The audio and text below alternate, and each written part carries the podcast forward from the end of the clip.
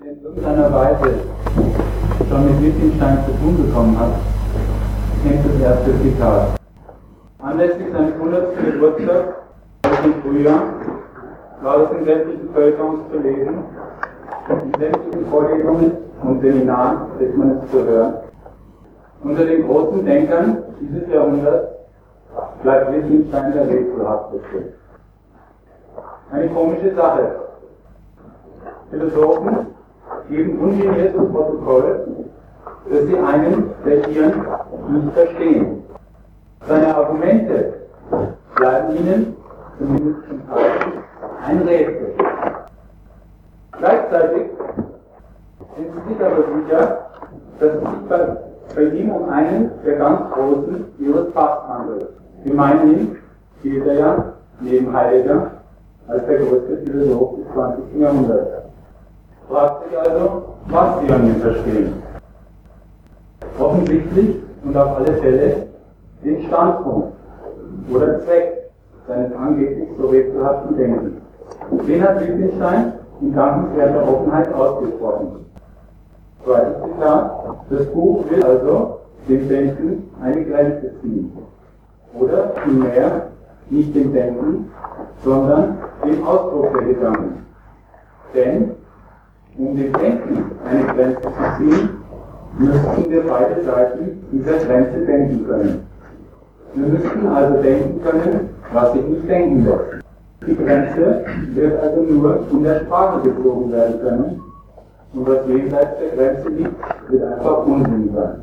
Das Zitat ist ein Lehrstück in Sachen philosophischer Fortschritt.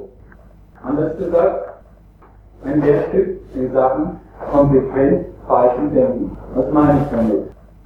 Ich ziehe gleich mal das dritte Zitat heran, komme zum zweiten dann gleich zurück.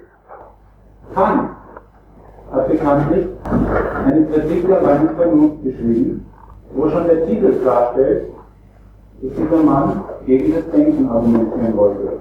Gegen das Denken argumentieren, beziehungsweise gegen dessen Leistungsfähigkeit, ist ein Widerspruch, weil dafür gerade die Leistungen des Denkens in Anschlag gebracht werden müssen. Dann sind wir in die Hose. So war es denn auch bei Kant. Aber ich lese erstmal das dritte Zitat vor. Was kann ich wissen? Weiter. Ich musste also das Wissen aufheben, um zum Glauben Platz zu bekommen. Und der Dogmatismus der Metaphysik, das ist das Vorurteil, in ihr ohne Kritik der reinen Vernunft fortzukommen, ist die wahre Quelle alles der Moralität in der streitenden Unglauben. Erstmal zum zweiten Teil. Noch ein großer Philosoph, der seinen Zweck schon hinweist. Kant hat gewusst, dass es sich beim Wissen auf der einen Seite und Glauben und Moral auf der anderen um einen Gegensatz handelt. Es war ihm klar, dass das Bescheidwissen über die Sachen den Standpunkt der denkerischen Gegend vor ihnen den Garaus macht. Und das hat ihn gestört. Für Glauben und Moral war er nämlich sehr. Deswegen hat er beschlossen, dem Denken eine Grenze zu ziehen, um eben für Glauben und Moral einen Platz zu bekommen. Wie er das im Einzelnen gemacht hat, erkläre ich jetzt nicht. Da bedarf kann darauf in der Diskussion angegangen werden. Der Trick oder ja das Mittel, den, beziehungsweise das, er sich dazu hat einfallen lassen, ist die Sache mit dem Erkenntnisvermögen. Und als Resultat hat er dann das herausgebracht, worauf es ihm ankam und was als philosophisches Sprachdenkmal jedem geläufig ist. Dass wir nämlich über die Dinge an sich und die höheren Sachen, wie Gott, Freiheit und so, nichts wissen. Das aber dann schon. Zusammengefasst hat er diesen ganzen umständlichen Apparat jedenfalls in einer sehr einfachen Frage, die auch auf dem Zettel abgedruckt ist, was kann ich wissen? Und diese Frage ist nicht nur sehr einfach, ist auch grundverkehrt. Wenn ich nämlich frage, was kann ich wissen, dann will ich ja umgekehrt zugleich wissen, was kann ich nicht. Ich will mich also kundig machen, Bescheid wissen die Sachen, über die ich nicht wissen können soll. Dann weiß ich aber etwas über die. Kantische Frage nach der Grenze der Erkenntnis, ist das ein Widerspruch. Der Wittgenstein hat es gemerkt, also jetzt so zum zweiten Zitat. Er hat gemerkt, dass es ein Unsinn ist, im Denken eine Grenze zu ziehen, weil wir dann, wie er sagt, beide Seiten dieser Grenze denken können müssten. Weil wir also das, was wir angeblich nicht denken können, denken müssten. Er hat es aber nicht als Fehler merken wollen, sondern als Mangel. Deswegen ist vorhin gesagt, konsequent falsches Denken. Er teilt ja das Anliegen von Kant. Auch er möchte dem Denken eine Grenze ziehen, wie er sagt. Ich möchte es aber so machen, dass der Widerspruch nie auftritt. Man möchte den Widerspruch denken können, ohne dabei kritikabel zu sein. Er möchte also den Fehler gegen Kritik immunisieren. Zu diesem Zweck verfällt Wittgenstein auf die Sprache. Die Grenze wird also nur in der Sprache gezogen werden können. Statt was kann ich wissen, muss sofort hinhalten, was kann ich sagen. Wieso kommt auf die Sprache? Ich Satz 4. Im Satz drückt sich der Gedanke ziemlich wahrnehmbar aus. Stimmt das? Ja und nein. Es stimmt.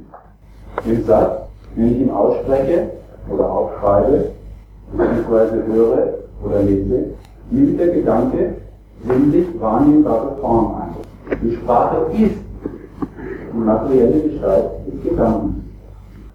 Nur der Gedanke hat diese Form, ist sie aber nicht. Oder anders gesagt, als Gedanke ist er nicht sinnlich wahrnehmbar. Sein Ausdruck, seine materiellen Zeichen, die werden sinnlich wahrgenommen. Das Geistige, der Gedankeninhalt aber, muss in dieser Form, in dieser Gestalt noch allemal gedacht werden. Kann man sich klar machen, an einem, sagen wir mal, fiktiven Menschen, der und nicht der deutschen Sprache mächtig ist. Der wird zwar die Laute, die ich jetzt produziere, nicht wahrnehmen, aber die Gedanken bleiben ihm verschlossen. Diesen Unterschied meine ich. Und der Unterschied ist sehr wesentlich. Und Wittgenstein aber hier völlig gleichgültig. Er will es so sehen, dass im Satz, in der Sprache, der Gedanke als Gedanke sinnlich wahrnehmbar ist. Dass der Gedanke selbst zu einem Ding wird. Deswegen meint er, in der Sprache das Mittel zur gewünschten Grenzziehung für das Denken gefunden zu haben. Wenn es ein Widerspruch ist, so sein Gedankengang, dem Denken im Denken eine Grenze zu ziehen, weil die ja immer gedacht werden kann und somit aufgehoben ist, dann darf diese Grenze, die ich suche, eben nicht eine ideelle, sondern muss eine ganz wirkliche, real existierende. Die Grenze des Denkens, das ist der Unsinn muss außerhalb des Denkens liegen. Sie muss eine regelrechte materielle Barriere sein, die gar nicht gedacht werden kann, sondern an der sich die Gedanken stoßen sollen. Auch in den philosophischen Untersuchungen, sein Spätwerk, das hat in Zukunft der das in der PU. Also auch in den PU spricht er deswegen davon, dass es sich bei den philosophischen Problemen um Beulen handelt, die sich der Verstand beim Anrennen gegen die Sprache bzw. deren Grenzen holen würde. Die Grenze muss dem Denken ganz empirisch entgegentreten. Und das, mein Wittgenstein, könne ein geeigneter Umgang mit der Sprache gewährleisten. Der Linguistic Turn, die linguistische Wende, die die Philosophen als Fortschritt der modernen Erkenntnistheorie besprechen, ist also genau das. Diese Empirienwendung der falschen erkenntnistheoretischen Frage nach den Grenzen der Erkenntnis zur materiellen Form der Erkenntnis. Die Sprache wird deswegen zum zentralen Thema der modernen Philosophie, weil die Philosophen meinen, an der Sprache die ewig gesuchte Grenze der Erkenntnis dingfest machen zu können. Deswegen ist vorhin gesagt, ein Lehrstück in Sachen philosophischer Fortschritt. Wo stimmt sich falsches Denken fort? Diesen Übergang hat Wittgenstein in Reinkultur ausgesprochen und vollzogen. Gemacht haben ihn andere, vorher und zur gleichen Zeit, Russell und Herr Preis.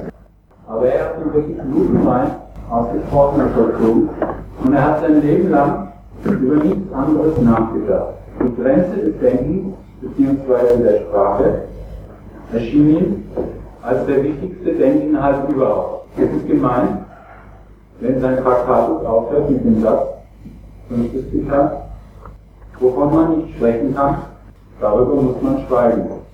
Er hat nicht gemeint, wo man sich nicht auskennt, Klappe halten, zuhören, lernen.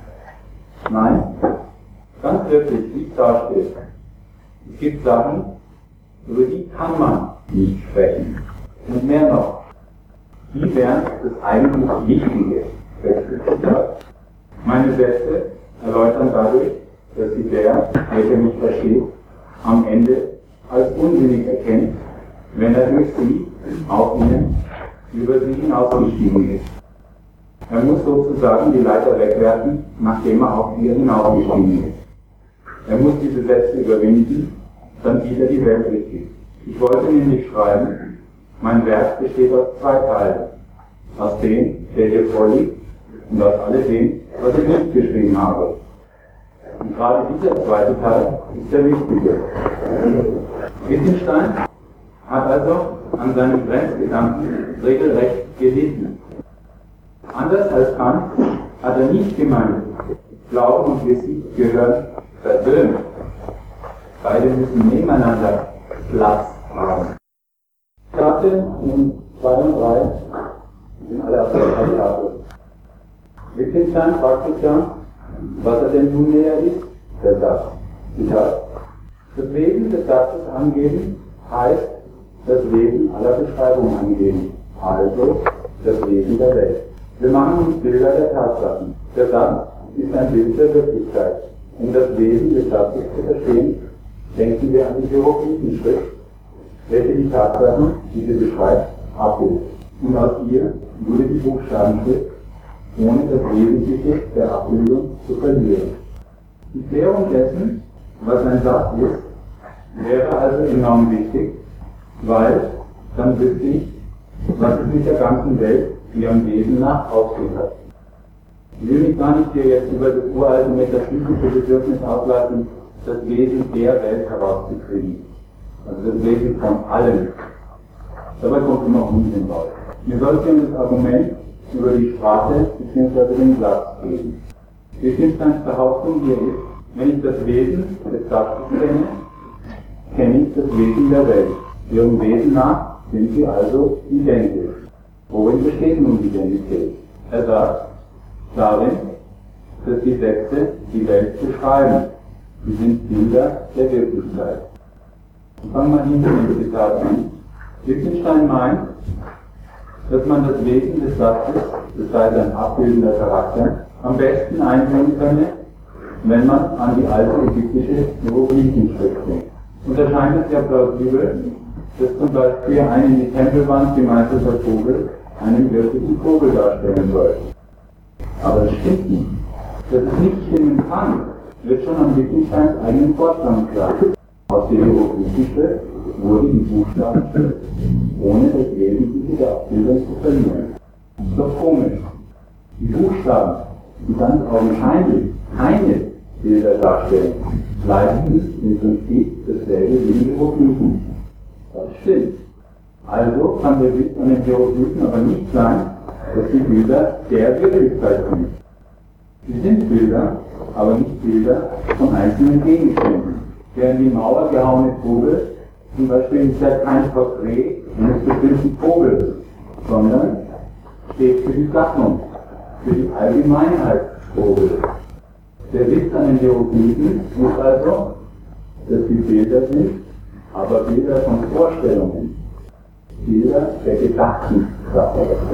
Und das ist das gleiche Mangel, der Mangel an der Hieroglyphen. Es wird ja schon viel genug sein, im Unterschied von normaler Milch, Hafermilch und Buttermilch in einer Hieroglyphe, in einem Bild darstellen zu wollen. Vollends unmöglich wird es im Milchwirtschaftsfonds, der Staat oder Equity als Bild darzustellen. Das Bild ist eben ein der Allgemeinheit des Gedankens unangemessenes Medium. Und die Hieroglyphenschrift ist also einer Stufe des Denkens, wo dieses noch sehr mangelhaft ausgebildet ist, wo noch sehr wenig Wissen über Natur und Gesellschaft vorliegt. Die Hieroglyphen gehören also sozusagen in die Kinderstufe des Denkens und die Buchstabenschrift stellt dem gegenüber einen wesentlichen Fortschritt dar. Wittgenstein täuscht sich also sehr, wenn er meint, die Hieroglyphen würden die Tatsachen abbilden. Und vollends falsch ist die Weltbildtheorie für die Buchstabenschrift. Buchstaben sind Namen von Tönen oder Lauten. Und die sind in ihrer jeweiligen Zusammenstellung wiederum Namen von Gedanken. Und ganz und gar keine Bilder. Zurück zur Geschichte mit der Identität von Satz und Welt und Zitat anfangen. Das Argument soll sein, Sätze beschreiben die Welt. Geben sie ihr Wesen an. Beschreiben das Argument. Ein Philosoph wie Wittgenstein kann sich sowieso nicht vorstellen, dass ein Satz oder Gedanke die Welt mal nicht beschreibt, sondern sie vielleicht mal erklärt oder wieder kritisiert. Aber schenken wir ihm das. Sagen wir mal, die Leistung der Sprache bestünde darin, die Welt zu beschreiben. Los, wo ist da die behauptete Identität? In dem Sinne, dass das und Welt dasselbe wären. Denn das war ja behauptet. Wesen des Satzes gleich Wesen der Welt. Die Antwort von Wittgenstein ist in Wahrheit billig. Er sagt, den Satz gibt es doch. Seine Identität mit der Welt besteht darin, dass er wirklich ist. Zitat 2, das ist eine Tatsache. Das Dumme ist nur, dass diese Lösung, in Anführungsstrichen, überhaupt nicht recht weiterführt, beziehungsweise nur zu neuen Problemen. Es ist nämlich das Bild, beziehungsweise der Satz, eine Tatsache. Und das, was es abbildet, ist auch eine Tatsache. Und du brauchst aber dann noch das Bild. Oder anders gesagt, was ist dann überhaupt eine Tatsache im Unterschied zu keiner Tatsache? Denn so viel weiß Wittgenstein schon noch, dass das Bild eben doch nicht mit seinen Objekten einstellt. Deswegen sagt er in Zitat 3, das Bild stellt sein Objekt von außerhalb dar. Darum stellt das Bild sein Objekt richtig oder falsch dar. Also nützt es offensichtlich herzlich wenig, das Bild als eine Tatsache zu definieren, wenn es auch falsche Bilder, also falsche Tatsachen geben kann. Aber genau so soll man es sehen. Über Tatsachen erfährt man nämlich von ihm Folgendes. Hier ist Zitat, die Welt ist alles, was der Fall ist. Die Welt ist die Gesamtheit der Tatsachen, nicht der Dinge. Das Bestehen und Nichtbestehen von Sachverhalten ist die Wirklichkeit. Das Bestehen von Sachverhalten nennen wir auch eine positive, das Nichtbestehen eine negative Tatsache. Die Tatsachen im logischen Raum sind die. Wittgenstein definiert hier seine Welt zurecht. Philosophen nennen sowas Ontologie. Der Reihe nach dem Zitat. Der erste Satz, eine pure Tautologie. Die Welt ist alles, was der Fall ist, gleich, das, was es gibt, gibt es, nicht mehr und nicht weniger. Zweiter Satz, das, was es gibt, ist mehr als nur anfassbare Dinge. Na gut, bei einem Juristen wie Wittgenstein, der fast schon eine wirkliche Einsicht. Aber Wittgenstein meint es anders. Dritter Satz, das Bestehen und Nichtbestehen von Sachverhalten ist die Wirklichkeit. Jetzt besteht die Wirklichkeit plötzlich aus Sachen, aus denen sie nicht besteht. Und die heißen negative Tatsachen. Und die sind durchaus sehr wichtig für den Wittgenstein. Denn, so denkt er weiter, obwohl es die nicht gibt, diese negativen Tatsachen, könnte es die ja geben. Jetzt besteht die Welt also zum guten Teil aus ihrer eigenen Möglichkeit. Und möglich heißt hier denkbar. Was für die Wittgenstein wiederum dasselbe ist wie Logik. Deswegen heißt der vierte Satz, die Tatsachen im logischen Raum also von denen, die, die der Fall sind, in die Welt. Jetzt meint er, seine Bildtheorie vor ihrem Widerspruch gerettet zu haben. Die Sätze sind Bilder, Abbildungen, bloße Reproduktionen der Welt. Als Reproduktionen könnten sie aber nicht falsch werden. Dass sie aber doch falsch werden können, liegt daran, dass sie die Welt der Möglichkeit nach reproduzieren. Sie darin die Tatsache muss, um Bild zu sein, etwas mit dem Abgebildeten gemeinsam haben. Das ist der Ausgangspunkt. Da es aber auch falsche Sätze, also Bilder gibt, kann die Gemeinsamkeit nicht die des Inhalts sein. Weiter im Zitat, was das Bild mit der Wirklichkeit gemein haben muss, um sie auf seine Art und Weise, richtig oder falsch, abbilden zu können, ist seine Form der Abbildung. Ein absoluter Irrmünster. Was das Bild mit dem Abgebildeten gemeinsam hat, hat, ist die Tatsache, dass es ein Bild ist. Nicht so, wenn ich sagen würde, ein unter Umständen völlig verwandeltes Foto vom Vater und der Vater selbst haben gemeinsam, dass es ein Foto ist. Da das Bild nun nicht den Inhalt dessen enthält, was es angeblich darstellt, enthält das Bild die Möglichkeit der Sachlage, wie es darstellt. Und diese Form ohne Inhalt, die Wittgenstein Möglichkeit nennt, ist für ihn die Logik. Das Bild hat mit dem Abgebildeten die logische Form der Abbildung gemeint. Ich mache jetzt mal, ich mal eine kurze Zwischenbilanz, weil es jetzt vielleicht ein wenig kompliziert geworden ist. Ausgangspunkt, Sinn und Zweck der ganzen Bemühungen von Wittgenstein war es, dem Denken eine Grenze zu setzen. Das durfte aber nicht im Denken selbst passieren, weil da könnte man ja immer denken. Also sollte es außerhalb des Denkens passieren. Das ist recht absurd, weil eigentlich ja keine Grenze des Denkens. Die linguistische Wende von Wittgenstein und Konsorten besteht nun darin, dem Denken eine materielle Barriere verpassen zu wollen. Da, wo das Denken materielle Form annimmt, in der Sprache. Thema ist also jetzt die Sprache, und zwar so, dass das Denken überflüssig gemacht, eliminiert gehört. Der Wittgenstein ist hier als passendes Bild im wörtlichen Sinne seine Bildtheorie eingefallen. Das Denken bzw. die Sprache ist reine Reproduktion, Abbildung. Das liegt hier aber offensichtlich doch wieder nicht, weil es gibt ja auch falsche Sätze. Wie soll es aber sein, reine Abbildung? Dann ist es aber eben nicht der Wirklichkeit nach, dem Inhalt nach, sondern die mögliche Abbildung. Und diese Möglichkeit, die neben der Wirklichkeit existieren soll, ist für Wittgenstein die logische Form der Abbildung. Gut, jetzt wären wir eigentlich bei dem Punkt angelangt, wie Wittgenstein die Logik bestimmt, nämlich als reine Form ohne Inhalt. Dazu komme ich noch gleich. Ich will aber erstmal das Argument oder den Standpunkt einschieben, informale Logiker immer für ihre Disziplin bemühen und der sich auch bei Wittgenstein in Traktatus findet. Normalerweise wird ja in den sogenannten logisch-propedeutischen Übungen heute längst nicht mehr für das Zeug argumentiert. Da wird gleich von der ersten Sitzung an das Kriegsupraxel an die Tafel gemalt und das soll dann für sich sprechen. Aber wenn mal die Notwendigkeit der modernen formalen Logik begründet wird, dann immer so, wie es hier auch bei Wittgenstein steht. In diesem der Umgangssprache kommt es ungemein häufig vor, dass dasselbe Wort auf verschiedene Art und Weise bezeichnet. Oder es zwei Wörter, die auf verschiedene Art und Weise bezeichnen, äußerlich in der gleichen Weise im Satz angewandt werden. So entstehen leicht die fundamentalsten Verwechslungen, deren die ganze Philosophie.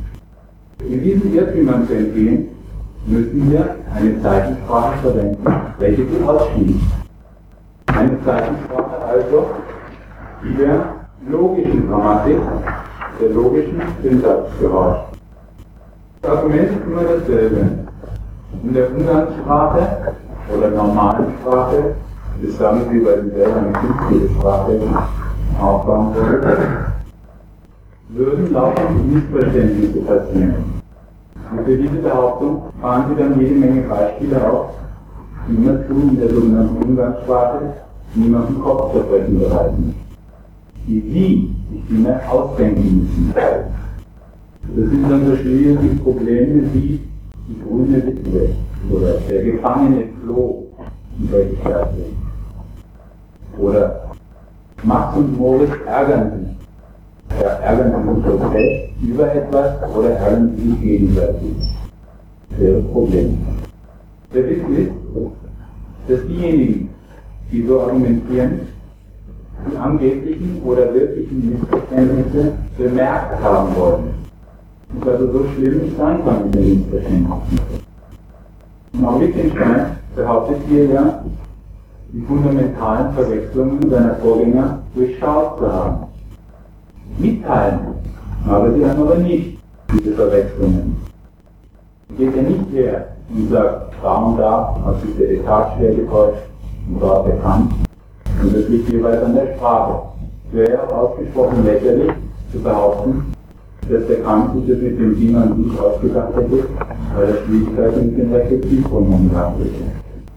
Das Argument mit den Missverständnissen ist halt eine einzige Heuchelei. Und deswegen können die modernen Profs in ihren Vorlesungen auch so leicht darauf verzichten. Das ihr Ideal, Programm, institutionalisiert ist, ist längst Argument genug. Dass ein Mangel sein soll, dass man ganz normale Sätze nicht verstehen kann. Darauf kommen sie ja nur vom Standpunkt ihres Ideals einer Sprache, wo man überhaupt nichts mehr verstehen soll.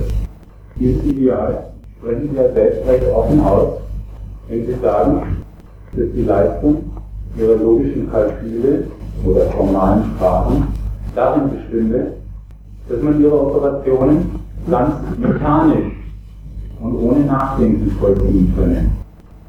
Und auch Wittgenstein sagt uns in dem Zitat recht deutlich, worum es geht. Um diesen Irrtümern zu entgehen, müssen wir eine Zeichensprache verwenden, welche sie ausschmückt.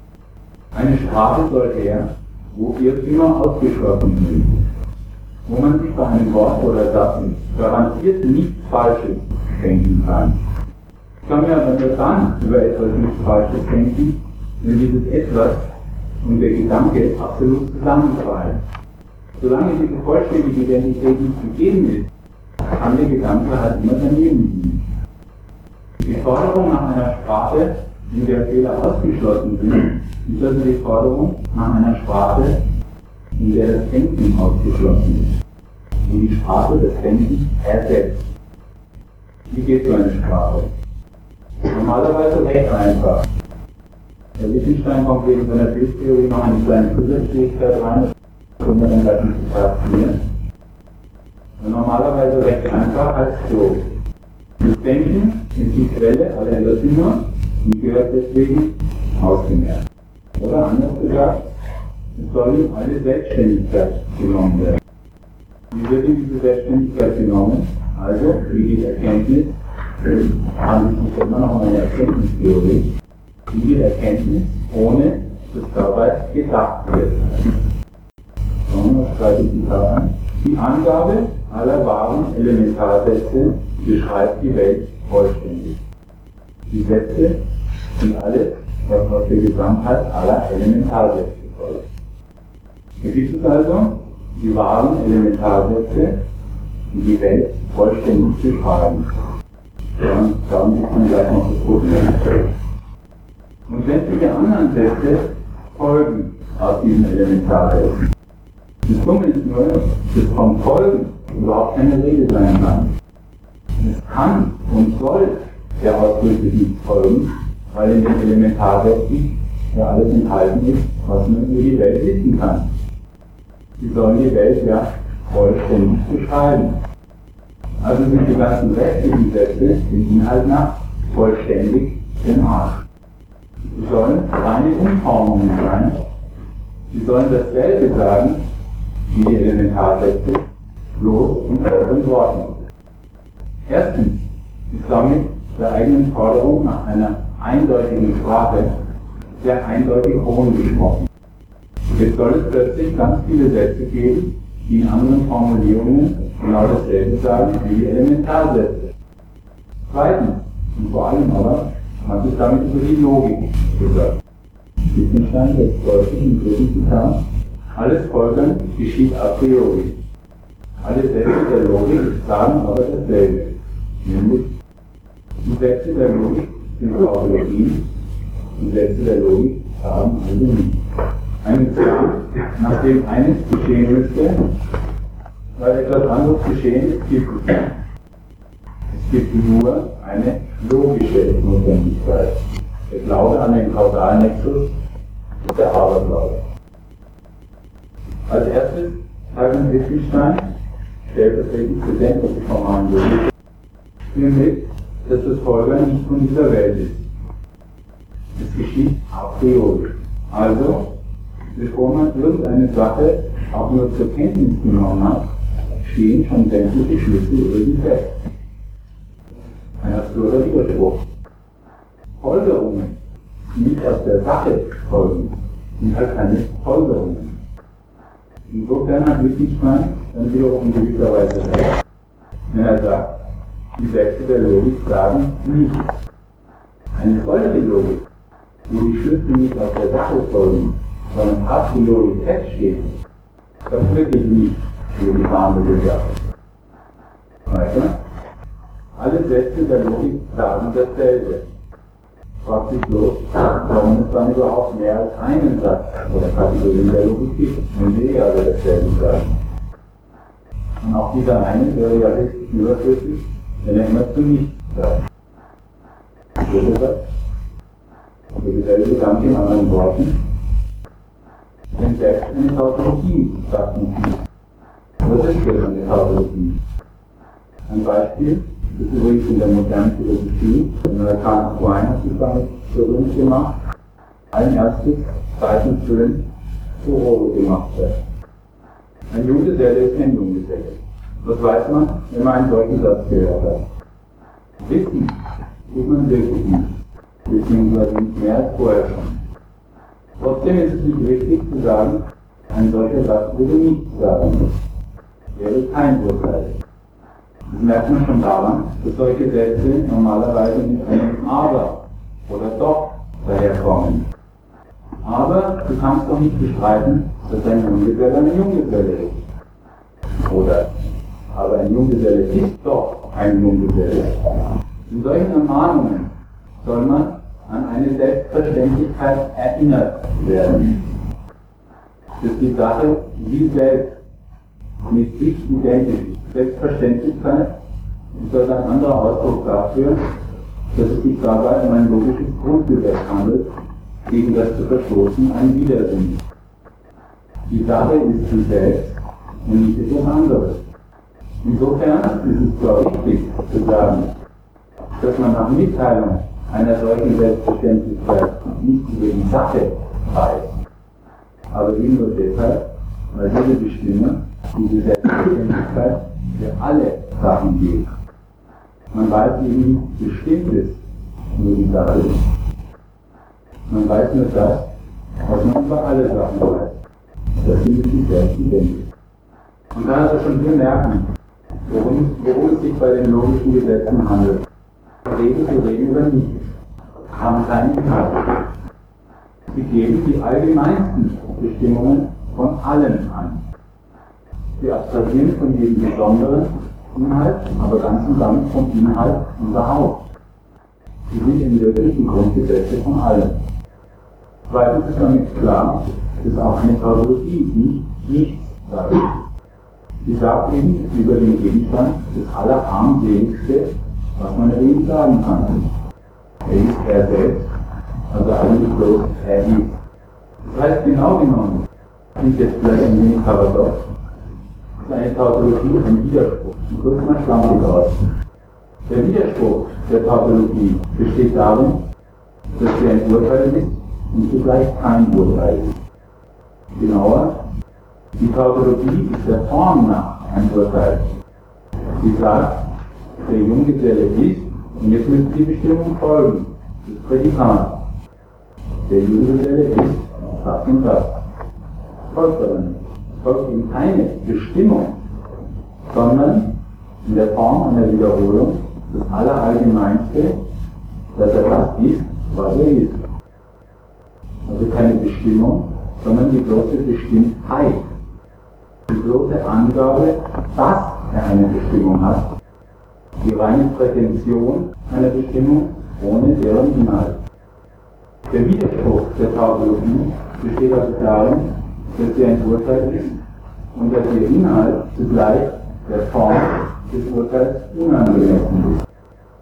Sie verspricht eine Bestimmung der Sache und löst dieses Versprechen zugleich nicht ein. Und das merkt man ja auch an sich selber, dass man, wenn man sowas hört, eine Nullwelle, eine Nullwelle, vielleicht geneigt ist zu sagen, ja und? Denken verlangt halt, dass man diesen Widerspruch der prätendierten Bestimmung aufgeht und zur inhaltlichen Bestimmung fortschreitet. Das ist ja also die Tautologie, ihre Dialektik, wenn man so will. So was Armseliges und ein wenig Widersprüchliches. Aber wenn es auch nicht weiter schlimm ist, allerdings schon gar nicht was Feines, die formalen Logikern zu behaupten. Schlimm, sprich dumm, wird erst, wenn eine Tautologie als Begründung daherkommt. Wenn die reine Identität als Grund für eine Sache angegeben wird. Denn ein Grund immer auch ein bisschen etwas anderes als das, was er begründet. Und deswegen ist eine tautologische Begründung eine Begründung, wo die Sache ihr eigener Grund sein soll, immer ein Fehler. Richtigführung oder Viertel, sagt man dazu auch in der Logik, überrationell. Und dieser Fehler hat auch immer was von Parteilichkeit an sich. Denn wo das zu Begründende seinen eigenen Grund abgeben soll, ist die Begründung ein Schein. Und führt sich deswegen auch die Existenz der Sache zusammen. Warum ist die Sache so, wie sie ist? Ja, weil sie so ist. Tautologisches Begründen ist also eine Sache von parteilichen Denkern. Und deswegen gehört es auch zu den beliebtesten Fehlern der bürgerlichen Wissenschaft. Bürgerliche Wissenschaftler halten halt zumeist die Existenz einer Sache und einen guten Grund für sie. Merkwürdiger oder ärgerlicherweise hat diese Tatsache ausgerechnet uns den Fehlern einen schlechten Ruf eingetragen.